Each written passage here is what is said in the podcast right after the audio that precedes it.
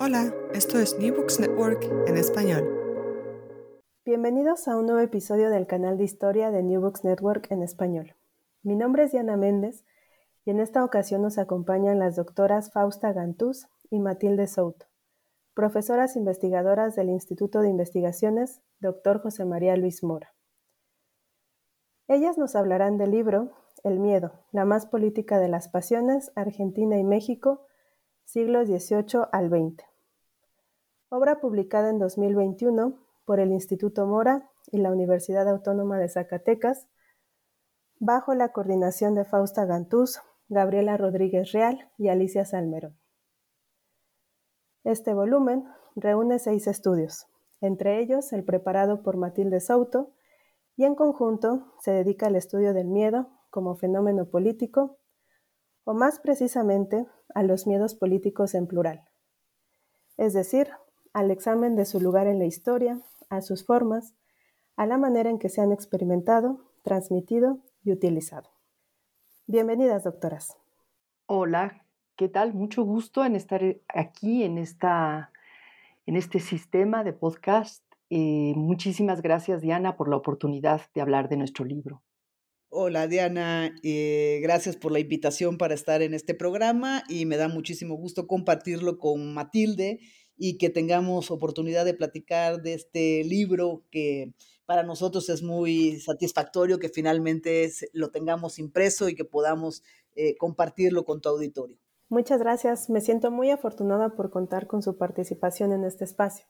Antes de pasar a comentar los elementos centrales del mismo, Quisiera pedirles que nos cuenten sobre su trayectoria y la manera en que se acercaron al miedo como tema de investigación. Podemos comenzar con la doctora Fausta.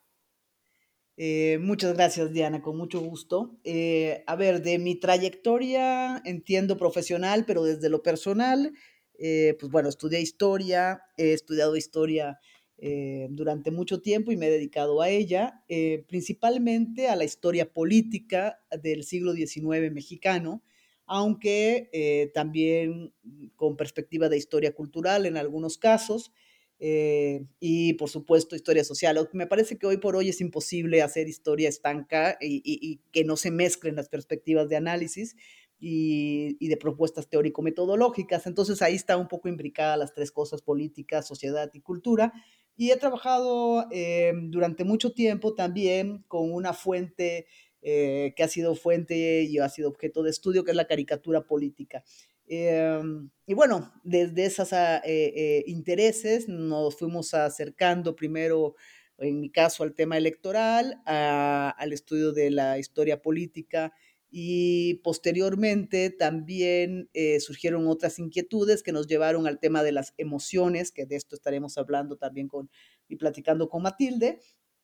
Y pues en eso, en eso andamos, en tratar de entender eh, las diferentes características, los diferentes componentes de la vida política con perspectiva histórica y consideramos, eh, y hablo en plural porque estamos hablando del producto de trabajo colectivo de muchos años, que en este caso del libro, pero además de un proyecto que viene de atrás, de muchos años atrás, al menos de 10 años, eh, de trabajos en equipo. Eh, y pues eh, en esas conversaciones nos quedó claro que el, el caso de la política actual y, y, en perspectiva histórica, en clave histórica, está cruzado por el tema del miedo y pues nos dimos a la tarea de empezar a explorarlo y preguntarnos qué era eso del miedo, cómo funcionaba, si tenía alguna importancia, qué importancia tenía. Bueno, nos planteamos muchas preguntas, que esa es la base de nuestro quehacer histórico, plantearnos preguntas para tratarle de dar respuestas. Y así llegamos a formar este grupo de trabajo binacional México-Argentina, con eh, colegas, eh, todas mujeres, eh, de lo cual también platicaremos, supongo, de que no, no, no fue a propósito, pero bueno, llegamos a, a, tener un equipo integrado solo por mujeres, que estudiamos desde la perspectiva de la historia política el papel del miedo en clave social y en clave cultural, pero sobre todo en clave política.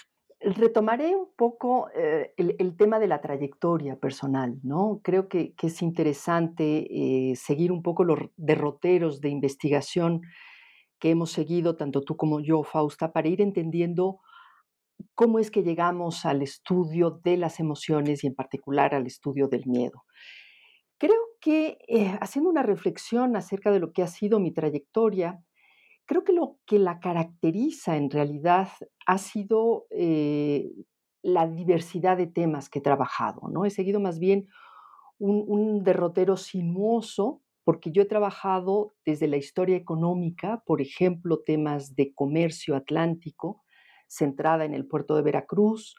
He trabajado también temas de comercio por el Océano Pacífico, eh, fijándome en problemas de tipo ecológico.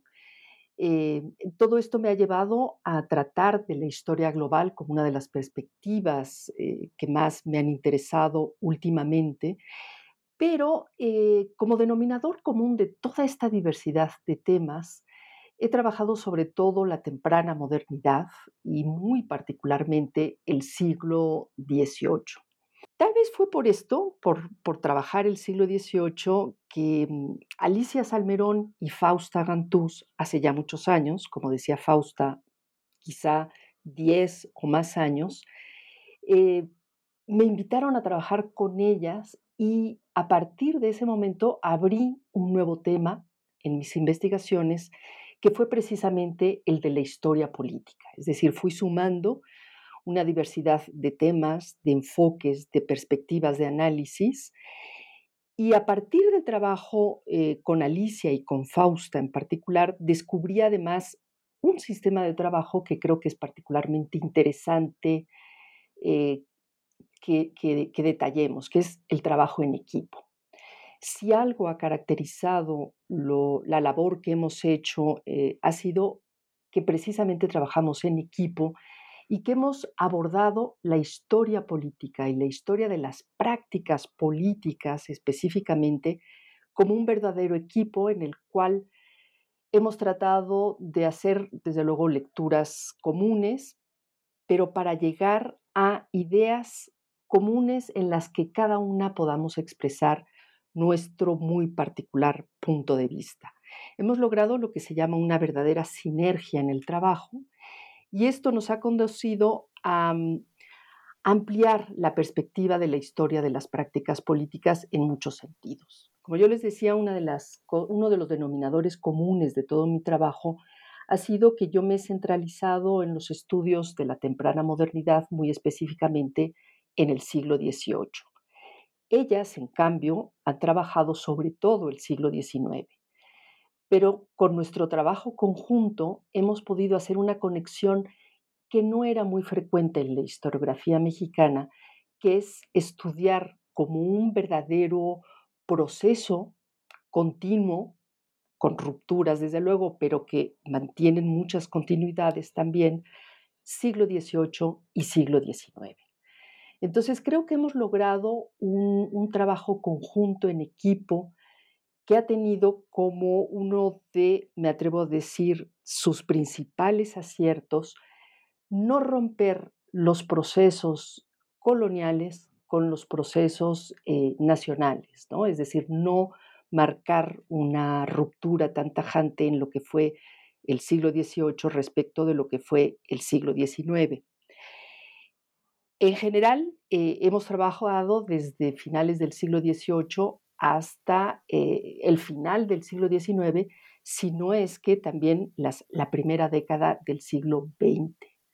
A lo largo de 10 años, con distintos temas, esto nos ha permitido realmente trazar un proceso muy interesante de lo que ha sido la política, la historia política eh, de este país. Dentro de la, de la historia política, de las prácticas políticas que hemos venido trabajando, hemos tratado varios temas específicos. ¿no? Nuestro grupo comenzó trabajando las prácticas electorales, pero luego poco a poco fuimos eh, diversificando los temas siempre dentro de la política, pero trabajando temáticas variadas como podrían ser, por ejemplo, la violencia electoral, que fue uno de los temas más interesantes que trabajamos, o la movilización del voto, ¿no? Cómo dentro de, todo proceso electoral hay una etapa previa muy interesante, que son lo que llamamos las campañas políticas, eh, para preparar al voto, para movilizar al voto.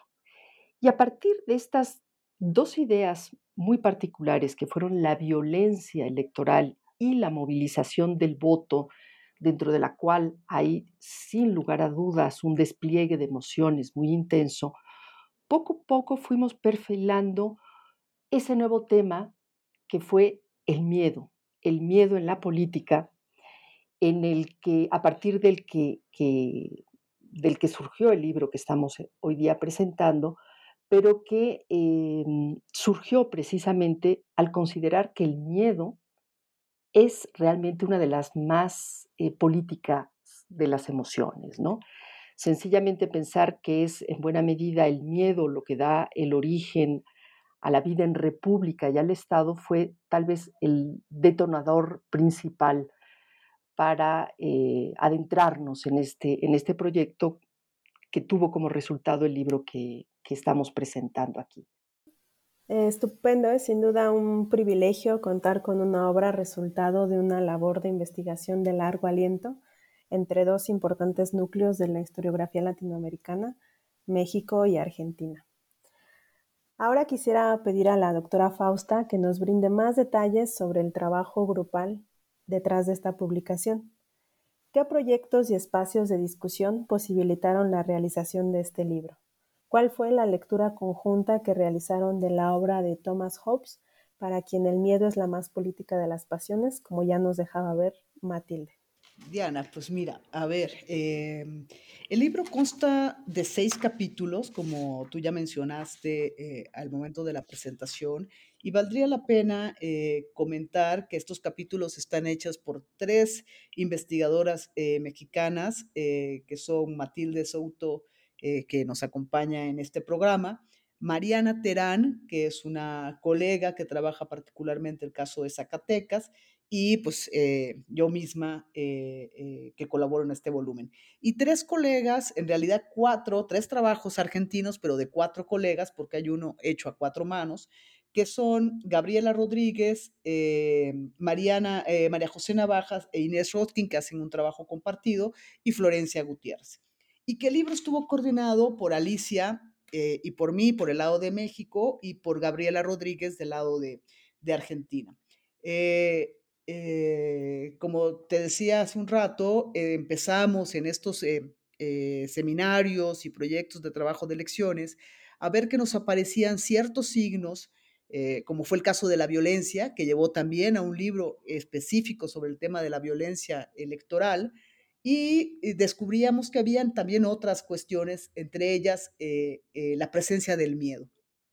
Platicando en algún seminario, empezamos ahí a cocinar la idea de por qué no nos acercábamos al tema del el miedo y, tratar de eh, entender qué significado tenía en términos políticos. Y pues fuimos eh, invitando colegas, por supuesto, eh, y formando el equipo de trabajo. En el camino hubieron algunas personas que estuvieron durante unos meses, pero no por motivos personales, profesionales, tuvieron que irse dando de baja. Bueno, ya que logramos consolidar un núcleo de trabajo, eh, nos dimos a la tarea eh, de dedicar, eh, nosotros trabajamos, vale la pena anotarlo, aunque me parece que ya lo mencionó Matilde, lo recupero, a través de un seminario que sesiona de manera mensual y que durante los primeros meses, prácticamente un año, nos dedicamos a hacer lecturas comunes sobre los temas que nos interesan para reflexionar en conjunto. Entonces, los primeros este, meses nos dedicamos a, leer, por supuesto, a, Hobbes con el Leviatán, pero también a, otros autores, y todo eso está reflejado en la introducción que a cargo de Alicia Salmerón eh, abre la puerta de este libro, y ahí va a, encontrar eh, quienes estén interesados o interesadas en el tema, pues eh, un, profuso trabajo de análisis y de reflexión de, de estas lecturas que, digamos, parten desde antes de, de, Hobbes con autores como Maquiavelo, pero que luego se van a ir perfilando más en el sentido de la emoción del miedo, en el caso de Occidente, con trabajos como el de Jean Delamour, el, el miedo en Occidente, que fue un trabajo también muy importante, Marc Ferró, etcétera, este, Corín, eh, Corey Robin, perdón,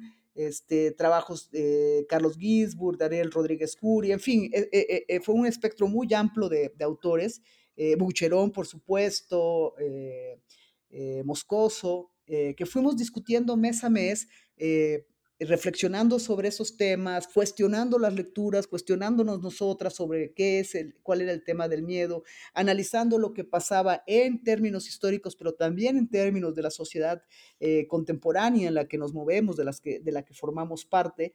Y bueno, ahí fuimos perfilando poco a poco nuestros temas de investigación y posteriormente también en esos seminarios, lo que hacemos es ir presentando avances de esas investigaciones y discutiéndolas. Eh, fueron cerca de tres años de trabajo de, en, equipo que finalmente nos permitieron tener esta obra que es muy interesante, analiza tres casos argentinos, tres casos mexicanos y recorre el espectro, como ya dijo Matilde, desde el siglo XVIII eh, hasta, en este caso, bien entrado el siglo 20, eh, mediados del siglo XX, que es con el que cerramos con un caso de Tucumán en, Argentina, y abrimos con el, texto, el capítulo de, Matilde sobre el temor, miedo y terror en el ejercicio de poder en Nueva España, del que seguramente eh, tú le vas a preguntar y ella nos va a platicar, así que no voy a, detenerme en ese, en ese capítulo.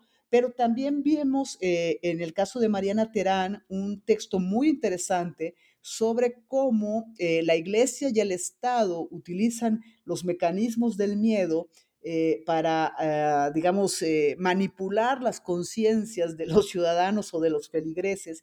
Y en el caso de la, de la aprobación de la Constitución de 1857, se va a despertar lo que ella llama los temores de la conciencia, recuperando el lenguaje de la época, eh, sobre si jurar eh, la, constitución o no hacerlo, porque si no se juraba, había presión de parte de las autoridades estatales, pero si se juraba, venía la, presión de parte de las autoridades eclesiásticas. Es un capítulo bien interesante de, mediados del siglo XIX que nos permite ver eh, cómo se usa el, mecanismo del miedo de ambas partes, por, o por parte de ambas instituciones.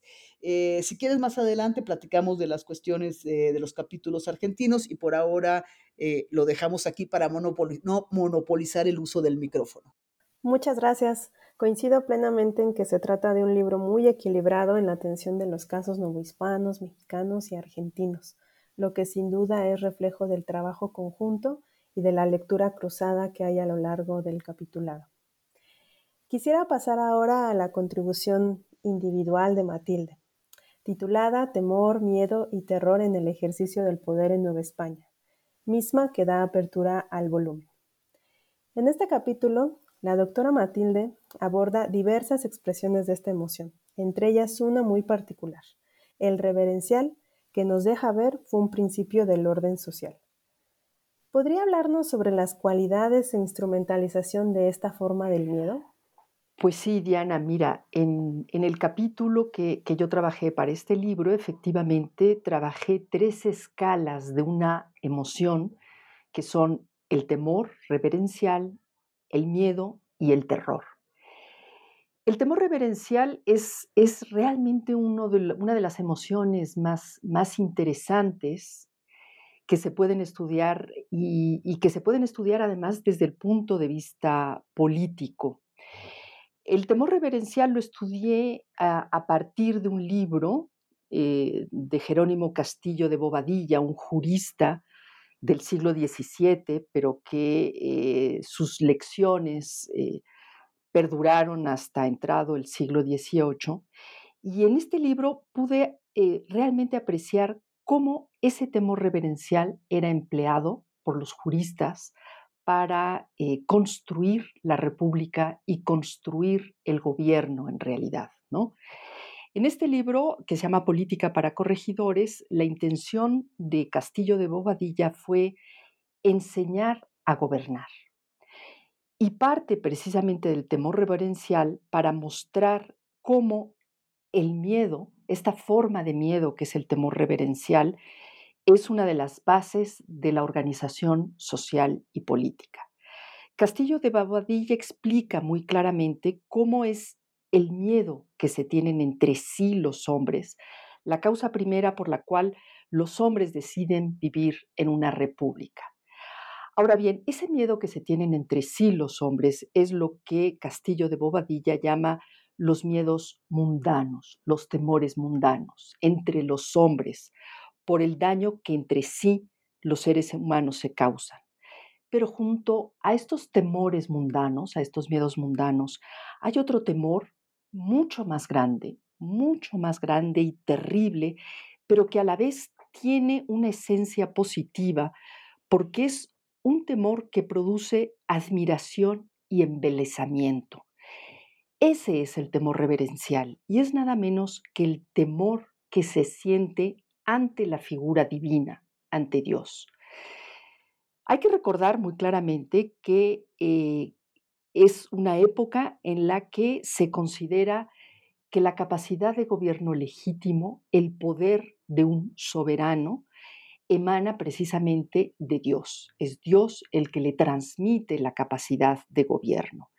Y es precisamente este temor reverencial a Dios, el temor en el que se funda uno de los principios básicos de la organización de gobierno de aquella época, que es la justicia.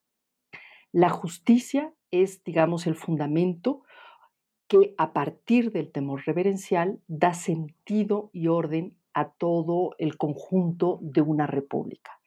Entonces, por eso yo en este capítulo comienzo haciendo un, estudio de este temor reverencial frente a los temores mundanos, manejado por Castillo de Bobadilla para explicar la forma de gobierno que existía en el imperio español. Sin embargo, no fue la única forma del miedo que se utilizó políticamente en la Nueva España. A partir de otro libro muy interesante, un libro escrito en, México, concretamente, eh, por Cayetano Cabrera Quintero, un libro que se llama El escudo de armas de México, pude estudiar esta segunda manifestación del miedo al que me refiero, que es el miedo a la peste, a una epidemia. En los años 30 del siglo XVIII, en la Ciudad de México, ocurrió una terrible epidemia de lo que en esa época se llamaba matlazáhuatl, que al parecer era una especie de tifo ensantemático, por la cual eh, hubo una gran mortandad en la Ciudad de México. Se trataron de aplicar diversos medios para contener esta, esta terrible eh, epidemia, esta terrible peste, pero lo más importante fue que asociaron esta, esta enfermedad, esta epidemia, a, eh, a un castigo divino. A la rebeldía de los hombres Dios había respondido lanzando sobre ellos esta terrible epidemia y por lo tanto el virrey, que al mismo tiempo era arzobispo en ese momento, el, el virrey Bizarrón, encarga al Ayuntamiento de la Ciudad de México y a través del ayuntamiento a Cayetano Quintero para que escribiera este libro en el cual relatan, es la crónica de la epidemia, pero además la crónica de cómo esta epidemia pudo ser contenida también por, por motivos divinos. Lo que se hizo en la Ciudad de México, después de intentar diversos eh, llamados tanto a distintas advocaciones de Jesús como a distintas advocaciones a la Virgen, llamar simbólicamente al auxilio de una Virgen muy especial, que fue la Virgen de Guadalupe.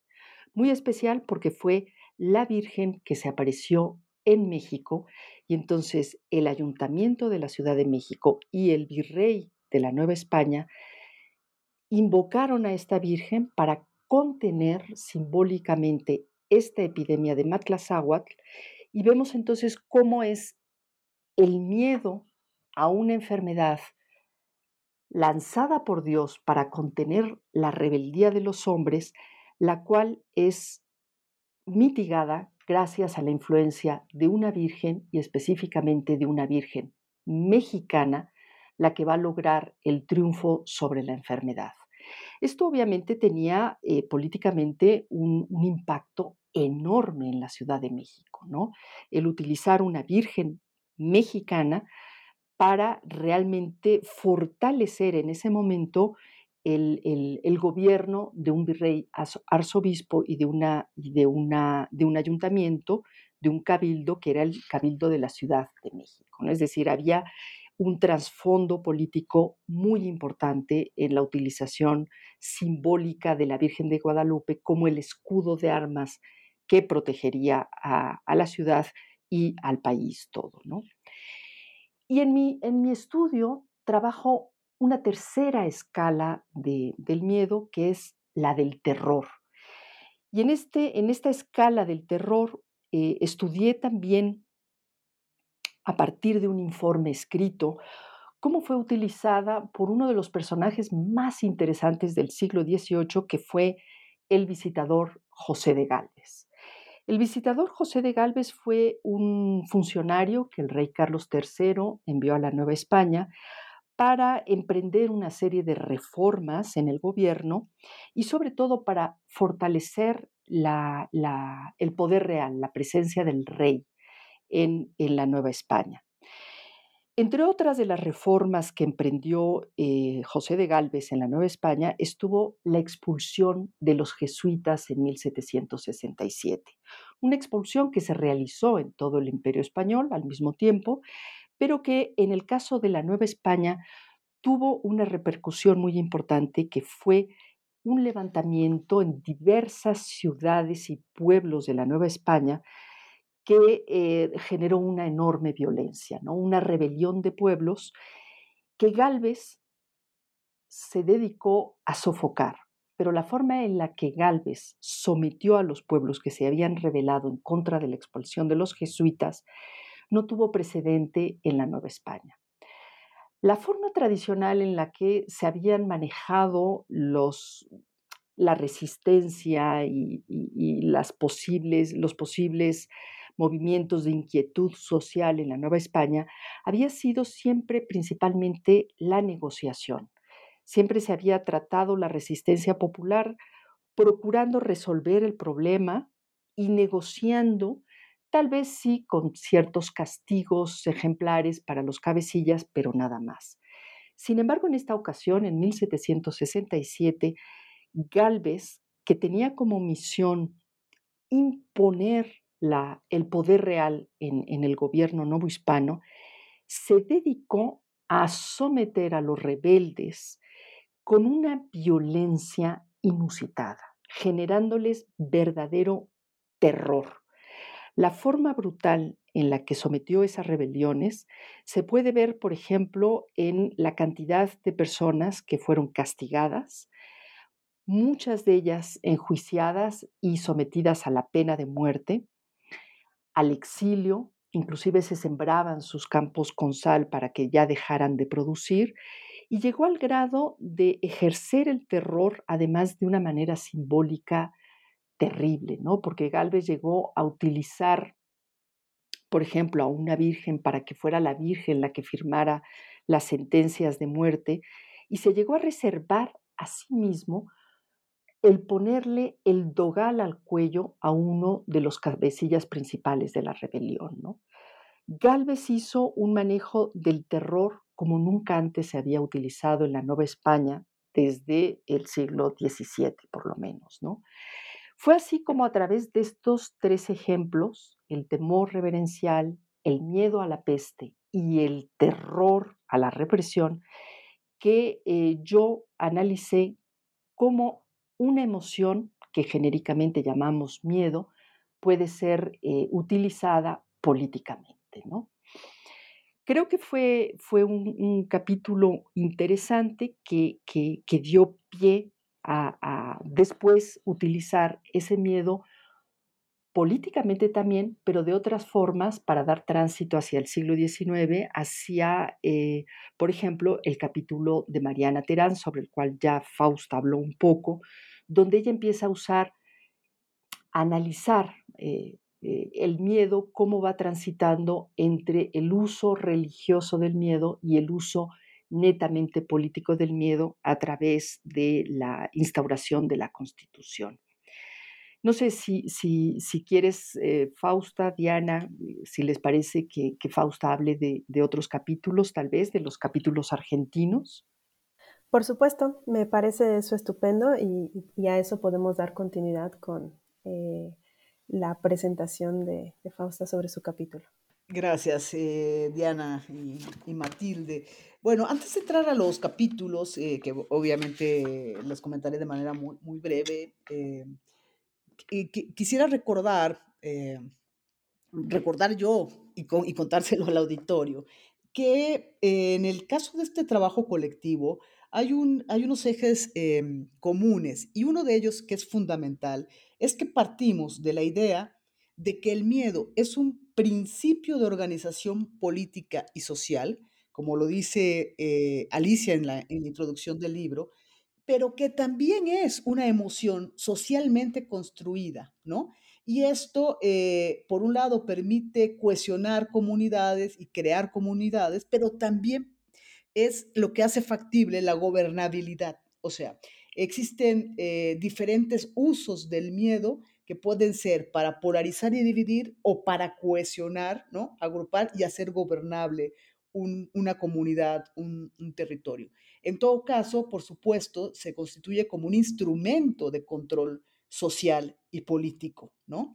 Eh, y ahí también lo, lo, lo, hacemos en el, a lo largo del libro y sobre todo los trabajos, eh, vamos descubriendo cómo hay diferentes miedos y diferentes grados de, de, esta emoción, ¿no? Partimos desde el temor hasta el terror y el pánico, creo que forman en conjunto diferentes variantes del miedo. Bueno, no lo creo yo, lo reflexionamos en conjunto a lo largo de este, de este seminario y que hay eh, diferentes características, que hay miedos horizontales, pero también miedos verticales, miedos que van y que vienen, digamos, en, eh, eh, que se retroalimentan. Y esto lo vamos descubriendo a lo largo de los capítulos. El capítulo de Matilde nos muestra, por ejemplo, esta idea del miedo íntimo, ¿no? Este, eh, y en el caso, por ejemplo, del, trabajo de Florencia, nos va a, mostrar esta inversión de los roles del miedo o el miedo circular, o sea, cómo los de abajo, eh, los de arriba generan miedo que repercute en los de abajo, pero también cómo los de abajo pueden generar miedo hacia arriba que repercute en, los patrones, ¿no? O sea, de los obreros y los, y los patrones. Entonces, eh, hay muchas, muchas cosas interesantes en este libro que valdría eh, la pena eh, que los lectores, bueno, en este caso los oyentes y las oyentes que esperemos se conviertan en los y las lectoras del libro, este, exploren, ¿no? En los diferentes eh, capítulos. Aquí en realidad Matilde y yo lo que estamos haciendo es darles una, una probadita a ver si despertamos su curiosidad y, su interés, ¿no? En nuestro, en nuestro trabajo. los tres capítulos de Argentinos son el de Gabriela Rodríguez, que se titula entre el miedo a la barbarie y el amor al ciudadano por venir, representaciones del vínculo entre las élites y el pueblo en las intervenciones periodísticas del joven Domingo Faustino Sarmiento. Y justamente, pues lo que hace Gabriela, eh, Gabriela Rodríguez Real, ¿no? Es mantener un diálogo con Hobbes a partir de la lectura del el miedo como una pasión eh, política literaria en la obra de este Domingo Faustino Sarmiento en su etapa eh, juvenil. Y ella ahí, pues bueno, interpreta los miedos políticos de su tiempo a través de la obra de, Sarmiento, ¿no? Y cómo estos miedos se constituyen eh, o permiten la construcción de legitimidades políticas. En, su caso, María José Navajas e Inés Roskin eh, elaboraron el capítulo titulado Incertidumbre, Miedos de Acción Política, Buenos Aires en el año de 1890, y ellas eh, presentan ¿no? como, como el miedo, al miedo más bien, como un aglutinante de agravios e inquietudes que va a, generar ciertas reacciones sociales y políticas y analizan justamente pues una eh, un momento de, donde impera la, incertidumbre, el temor, la ansiedad en, el contexto de una revolución eh, político-social que, ocurre justamente en las calles de Buenos Aires, en, Argentina. Y eh, el capítulo final, que además es el que cierra el libro, es de Florencia Gutiérrez, se llama Miedos íntimos y miedos públicos, entre ingenios sitiados y amenazas de desabastecimiento, ¿no? Y estudia el caso de Tucumán durante el primer peronismo. Y ahí ella ve eh, cómo se, se vivieron y se politizaron diversas formas de, del miedo, ¿no? Eh, y cómo este miedo llevó a trastocar las relaciones entre los obreros y los patronos y también eh, los tradicionales equilibrios políticos que, que habían imperado en, en, el espacio público, ¿no? Eh, una de las cosas interesantes eh, es justamente esto que hablaba hace un momento, que es el desplazamiento de las posiciones de, de, de, de, poder, ¿no? Y cómo, si bien los patrones durante mucho tiempo tienen sometida la mano de obra con el miedo al despido, eh, en un momento esta situación se va a invertir y los, los, ¿cómo se llama? los trabajadores van a ocasionar el miedo de los, de los productores, no solo ante el temor de las huelgas que puedan mermar su economía, sino de la apropiación del espacio físico de los ingenios y del el control de esos espacios físicos, eh, dejando aislados, digamos, a los trabajadores y sus familias y, y al Uh, ¿cómo se llama? Y, y, a la vez, este, digamos, sometidos al imperio de los, de los trabajadores, ¿no? Digo, es una descripción muy breve de estos tres capítulos que son riquísimos y que vale la pena entrar a ellos eh, eh, a profundidad. También, reitero, como la introducción de Alicia Salmerón, eh, que recupera el conjunto de reflexiones y de lecturas a, a, a lo largo de, a lo largo de, de a, que hicimos a lo largo de muchos meses, ¿no? Eh, pues esto sería más o menos el, eh, eh, Diana, el, digamos, una semblanza muy general de, de, de, los trabajos de las autoras que pues no nos pudieron a, acompañar en esta entrevista porque nos habríamos necesitado como cinco programas porque todas somos muy hablantinas, este, pero que bueno, espero que, que al menos le permita a, a, al auditorio tener una idea de por dónde va este libro del miedo, las más políticas de las pasiones, ¿no? Estupendo. Han sido muy completas sus respuestas. Quiero destacar que si bien existe una brecha temporal significativa entre los temas examinados en el capitulado y nuestra cotidianidad, podemos identificarnos con algunos de los rasgos de la movilización que genera el miedo y el terror en sus diversas intensidades. Por ejemplo, ante la interrupción de una epidemia, como en el capítulo de Matilde. Y eso es precisamente uno de los aspectos que considero más valiosos del libro. De alguna manera, genera satisfacción leer investigaciones que ponen estructura a lo caótico y confuso que puede parecer en primera instancia el registro del miedo. Pasemos ahora al capítulo de la doctora Fausta, titulado De la timidez al desbordamiento. La caricatura intimidatoria como estrategia política o de cómo Zapata se convirtió en la encarnación del mal y Madero en su cómplice. Ciudad de México, 1909-1913. Pieza que destaca por adentrarse al registro del miedo en su materialidad impresa. Doctora Fausta, ¿podría decirnos qué caracterizó a la caricatura intimidatoria y cómo fue que en el contexto de gran inconformidad y el estallido revolucionario se desplazó la función de animar la crítica y generar risa en caricatura política?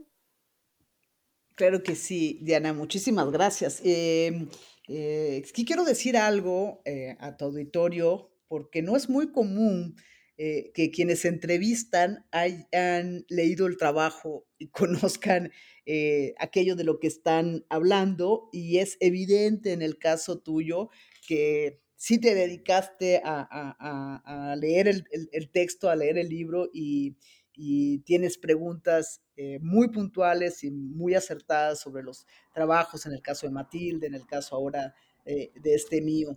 Eh, y pues quiero resaltarlo porque, y agradecerlo, ¿no? Porque te digo, no siempre se topa uno con, con entrevistadoras que hayan leído la, la obra. Em, a ver, este, este capítulo re, reúne o sintetiza de alguna forma el trabajo de, de muchos años eh, que yo he hecho con la caricatura y eh, que me lleva a poder eh, ver y clasificar como caricatura intimidatoria esta forma de, de hacer representaciones satírico-visuales que surgen en el contexto revolucionario y que consolidan un lenguaje que si bien había empezado a dibujarse desde mucho tiempo atrás, que es la presencia de signos de violencia eh, en el espacio del recuadro de la, gráfico, eh, lo que vemos en el contexto de la revolución y en particular en el caso de Zapata, es la explotación más clara eh, y yo diría casi insultante de la violencia en contra de un personaje eh, del espacio público que rompe además con el sentido tradicional que tiene la caricatura política, que es provocar la risa, aunque sea una risa un poco amarga, pero provocar la risa de, de quien ve la caricatura. En el caso de las caricaturas que se hacen, o de algunas de las caricaturas que se hacen en contra de Zapata, es tal y tan brutal el ataque que uno no se puede eh, reír. Em, o que difícilmente alguien, considero, se puede reír. Por eso, eh, la, la, forma de clasificarla como caricatura intimidatoria, porque lo que busca en realidad es sembrar el miedo en quien ve esa, esa imagen con respecto al personaje que es objeto de, de, de, la misma. Y que en este caso es Zapata y el movimiento que Zapata encabeza, o sea, el zapatismo, que son pintados como los seres más crueles y despiadados. Eh, y temibles para la población de la Ciudad de México. Eso quiero precisarlo porque no lo dije al principio. Yo trabajo con la prensa de la Ciudad de México que es la que se siente además más intimidada por la presencia de Zapata, que está en, Morelos, y entonces está muy cerca de la, de la capital. Y esta, esta, esta prensa que explota este tipo de caricatura, eh, si bien va a ser un lenguaje compartido por todos los bandos, sí es muy significativo que uno de los grupos que más lo explota es el grupo contrarrevolucionario o también otra forma de decirlo es el grupo eh, heredero del porfirismo, ¿no?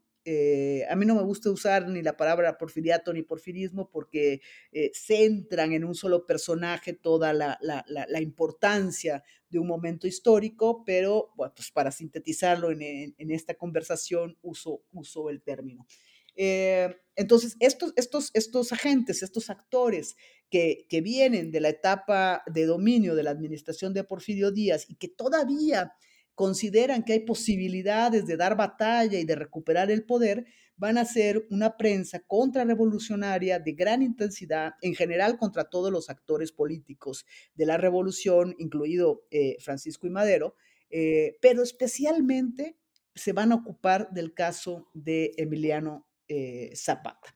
Porque además, eh, esto no es gratuito. Emiliano Zapata es uno de los caudillos que atenta directamente contra eh, los que podríamos denominar privilegios eh, de los hacendados, que es la demanda de tierras y de recuperación de tierras para las comunidades, lo cual explica en parte por qué esta campaña de, de odio, pero también porque Zapata va a ser un personaje muy cercano políticamente, pero también en el afecto de, de Francisco y Madero, ¿no? Eh, entonces temen, eh, por un lado, la demanda que está reivindicando el movimiento, pero también la influencia que pudiera tener sobre Madero, eh, que es aspirante a la presidencia y luego candidato y luego presidente electo. ¿no? Y pues lo que yo intento, Diana, es recuperar algunas imágenes, es imposible recuperarlas todas, pero sí algunas imágenes significativas que van permitiéndome a mí eh, eh, estudiar, por un lado, el paso de la caricatura a una caricatura tan eh, violenta y luego intimidatoria, y por el otro, la reconstrucción de, estas de estas tensiones políticas respecto de la revolución y en particular del personaje que ya hemos hablado y que también se ocupan de la relación entre Zapata y Madero, ¿no? Y a Madero hay una especie de, digamos, de exculpación en esta caricatura y el peso de la, de, de la crítica y de la acusación recae justamente en Zapata. Eh, yo podría describir algunas caricaturas, pero creo que eh, sería muy interesante que, que, los lectores y las lectoras vayan al texto y la descubran y no vender trama este, de por dónde van eh, la, las imágenes.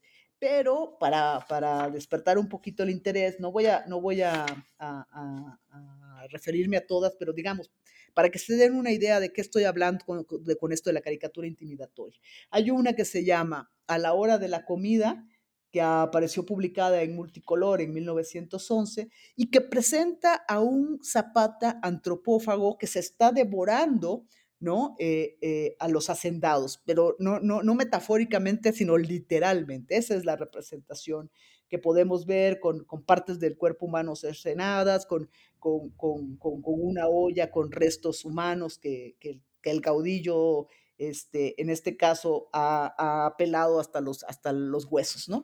Eh, ese tipo de imágenes son las que se utilizan para representar a Zapata.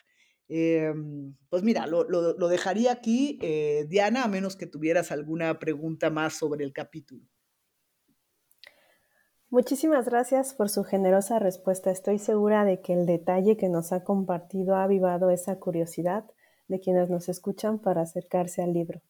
Se trata en efecto de caricaturas con escenas muy cruentas. Para mí fue una verdadera sorpresa encontrarme con tanta vivacidad, algo muy nuevo para mí. Antes de, pasar a comentar eh, sus proyectos en curso, quisiera preguntarle a usted y a la doctora Matilde si quisieran hacer un último comentario al respecto del capitulado. Bueno, en, en, en general, eh, hace un momento comentabas que te parecía un, un, trabajo más o menos balanceado y coincido. Realmente creo que eh, todos los capítulos eh, se puede percibir en todos los capítulos que hay eh, ideas comunes, ideas compartidas. Cada una trabajamos eh, temas muy distintos, épocas muy distintas, cada una tenemos naturalmente nuestras propias ideas y desde luego somos cada una responsable de nuestro propio capítulo, pero en todo se puede percibir que formamos parte de un equipo que de verdad trabajó y logró una verdadera sinergia. Es decir, no son solo la suma de distintas voces, sino que en realidad son voces realmente integradas, ¿no? Voces que realmente son producto de una ardua y debo de decir además interesante y a veces divertida eh, relación de, de, de, equipo, ¿no? Eso es, eso es lo único que a mí me gustaría en lo que me gustaría insistir, la integración de las distintas voces eh, que pueden apreciarse en este libro. Eh, bueno, complementando lo que dice Matilde, que a mí me parece que es fundamental, eh, tan lo es que ha sido una de las características, y no lo digo por, por, falsa modestia, que se han destacado en las presentaciones del libro o en las eh, comentarios de quienes lo han leído, eh, que es este, eh, la visibilidad del trabajo de conjunto. Eh, cuando nosotros hablamos de libros colectivos, no, no, no, hablamos de libros en los que un coordinador, coordinadora le pide a sus cuates que le den un texto y los conjunte y los publica. Todos los libros que han salido de este proyecto de equipo de más de 10 años de trabajo son libros eh, que tienen una base, eh, cuyos autores tienen una base en común, que comparten una serie de referencias y que eso le da una calidad y una consistencia a, a los trabajos eh, que vale la pena destacar. Y también quiero decir, eh, complementando lo dicho por Matilde, que no es un estudio comparativo, porque al, alguien ha preguntado por qué Argentina y México, y si lo que hacemos es un estudio comparativo. No, no es un estudio comparativo de Argentina y México. Es una, son una serie de estudios que permiten ver cómo a lo largo del tiempo y de los espacios se va utilizando la emoción del miedo en términos de la política desde diferentes perspectivas y, eh, desde diferentes realidades. Pero al leerlo, eh, por supuesto se pueden leer los capítulos de manera individual, no es obligación leerlos los seis, pero si el lector o la lectora tienen la paciencia de leer los seis capítulos de manera eh, continua, van a descubrir también eh, que hay una interrelación entre cada capítulo, no importa si esto es, sucedió en Argentina en el siglo, mediados del siglo XIX o a finales del siglo XVIII en, en Nueva España o a principios del siglo XX en México, etcétera, porque lo que mostramos es justamente esta dimensión política del uso del miedo. Eh, y pues bueno, invitar a tus oyentes eh, eh, hombres y mujeres, este, transgénero, género binario, lo que sea, que nos escuchan, a que se acerquen al libro, de verdad vale la pena eh, leerlo, conocerlo este, y nos dará mucho gusto. Finalmente los, los, investigadores y las investigadoras hacemos nuestro trabajo y escribimos porque nos gusta, por supuesto, eso es lo primero, pero también porque queremos que alguien nos lea y que esto llegue a públicos más amplios, que también es una, es una preocupación de nuestro grupo de trabajo, que lo que hacemos no se quede en las aulas y los recintos académicos, sino que salga al mundo, por decirlo de alguna forma, y que eh, la divulgación y la difusión sea mucho más amplio que el, el ámbito de las universidades. Perfecto. Yo quiero abonar a lo dicho por ustedes eh, destacando el cuidado trabajo de fuentes que han realizado y encara el reto de encontrar las huellas del miedo a lo largo del tiempo, lo que considero bien puede ser inspiración para nuevas tesis de licenciatura, maestría, doctorado o, de nuevos materiales de investigación en la forma de, de artículos o libros. Ahora quisiera pedir a la doctora Matilde que nos cuente sobre los proyectos en curso del grupo de investigación que han conformado y que también nos hable sobre su experiencia formando parte de un núcleo conformado en su totalidad por mujeres, como ya hacía mención la doctora Fausta al inicio de nuestra conversación, pues considero que se trata de un aspecto por demás remarcable. Bien, pues eh, efectivamente en este libro eh, todas las autoras somos mujeres. Esto ocurrió, la verdad es que eh, de forma espontánea, no fue un plan premeditado, sino que em, fuimos quedando solo mujeres. En, un origen había algunos hombres que participaban en el proyecto, pero por diversas razones, los hombres y algunas mujeres tuvieron que abandonar el proyecto y las que quedamos fuimos solo mujeres. Esto le dio una dimensión muy interesante y muy especial al trabajo porque eh, fue la primera vez que solo trabajábamos mujeres y descubrimos que trabajar solo entre mujeres le daba un, un tono distinto a los trabajos en el seminario. Había una cierta posibilidad de expresar con enorme libertad el peso que tienen las emociones en la historia. Las emociones es un tema que eh, apenas se está trabajando recientemente en la historiografía, igual que es el tema de las mujeres. No hace mucho que las mujeres son sujetos eh, en los cuales la historiografía se enfoque. Entonces, la posibilidad de estudiar solo mujeres, que no era nuestro tema de estudio, sino que las investigadoras en activo éramos mujeres, pero la posibilidad de estudiar las emociones desde eh, nuestra particular sensibilidad dio al trabajo una dimensión, un tono realmente muy interesante, sobre todo en el trabajo cotidiano del seminario mes con mes. Sin duda, además, eh, creo que, el hecho de que seamos mujeres trabajando emociones históricamente tiene eh, otra particularidad muy interesante. Sin duda las mujeres hemos sufrido sobre todo la violencia, el miedo, en general las emociones negativas, las mujeres siempre han sido las principales víctimas. Entonces, analizar científicamente las emociones por mujeres dieron, como digo, ese tono tan particular al seminario.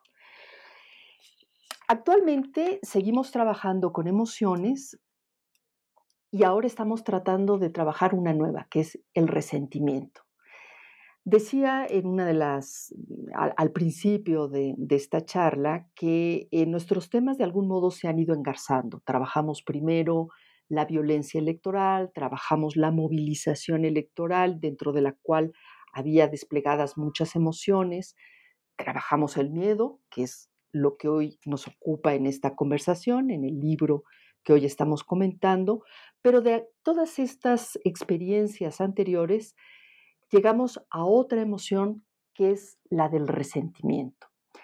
No puedo adelantar mucho porque apenas estamos empezando a entender lo que es el resentimiento y entender lo que es el resentimiento en su dimensión política, porque esto es muy importante. No trabajamos la emoción históricamente en sí misma, sino que trabajamos la emoción en sus implicaciones políticas.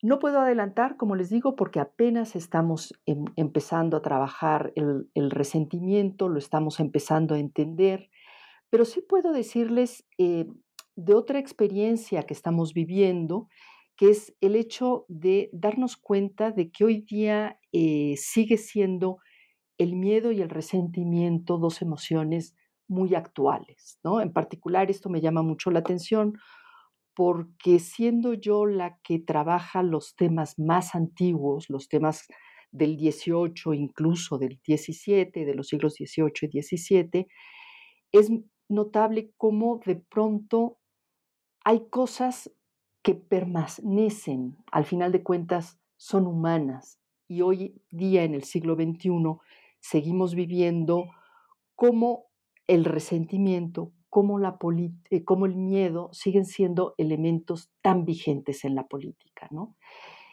Y retomando, por ejemplo, uno de los temas de mi, de mi capítulo en este libro, no podemos dejar de mencionar cómo el miedo a una epidemia ha tenido un valor político en el mundo entero en los últimos dos años, ¿no?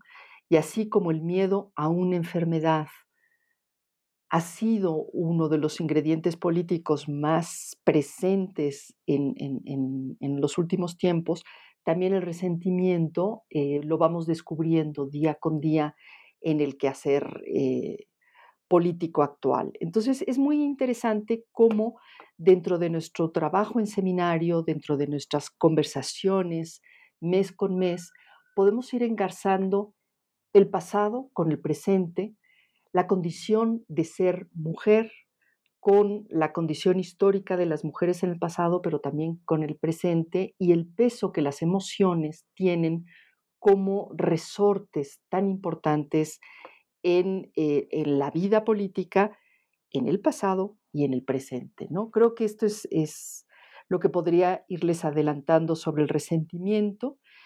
Todavía estamos en esta etapa en la que eh, cada una tenemos que descubrir cómo vamos a encontrar en nuestras épocas de estudio ese resentimiento eh, aplicado en la política de cada época. No sé, Fausta, si tú quieras añadir algo más a esto. Eh, pues no, querida Matilde, me parece que has eh, dejado semblanteado muy bien lo que estamos haciendo, lo que estamos trabajando y pues lo que espero es que eh, en un par de años estemos de nuevo aquí con Diana presentando un nuevo libro sobre el resentimiento, pero claro, Diana, antes podemos volver las veces que quieras a platicar de los otros libros que aunque no son novedad bibliográfica, sí eh, son... Eh, otra vez, sin falsa modestia, aportaciones muy importantes a la historia política del siglo XIX mexicano. Y pues sería todo por mi parte, Diana y Matilde. Les agradezco sus respuestas. Quedamos muy intrigados por los hallazgos que traerá el grupo de investigación en torno al resentimiento. Sin duda el campo de investigación en torno a la política y las emociones es promisorio. Me encanta la idea de que nos encontremos nuevamente en este espacio comentando otras de sus importantes obras, así que eh, próximamente programaremos nuevas entrevistas. Antes de despedirnos, quisiera pedirle a alguna de ustedes que nos digan dónde podemos adquirir un ejemplar del libro. Está eh, disponible a la venta tanto en la librería virtual del Instituto Mora, para lo cual hay que entrar a la dirección de eh, mora.ed.mx y ahí irse a la librería y ahí elegir el libro, o en la, en la librería eh, física que hay en la sede de eh, la Plaza Valentín Gómez Farías del Instituto Mora, donde está la, librería, y también pueden encontrarlo. Y por supuesto, en las ferias de los libros en las que participa el Instituto Mora, eh, eh, están también disponibles los, los, ejemplares de este libro. Ahora se me escapa, deberían de estar en, en, otras librerías del fondo, pero no sé si ya están a la venta. Así que por lo pronto me ciño nada más a las del instituto, que sé con toda seguridad que podrán encontrarlo. Maravilloso. Muchísimas gracias. Ha sido un verdadero placer conversar con ustedes. Les deseo mucho éxito en las próximas presentaciones del libro y que encuentren muchos lectores y lectoras. A quienes nos escuchan les agradezco su atención y hasta la próxima. Gracias a todos. Hasta luego. Muchas gracias, eh, Diana. Un gusto compartir el espacio, Matilde, y esperemos que el auditorio se interese en el miedo, la más política de las pasiones. Hasta luego. Gracias por escuchar New Books Network en español.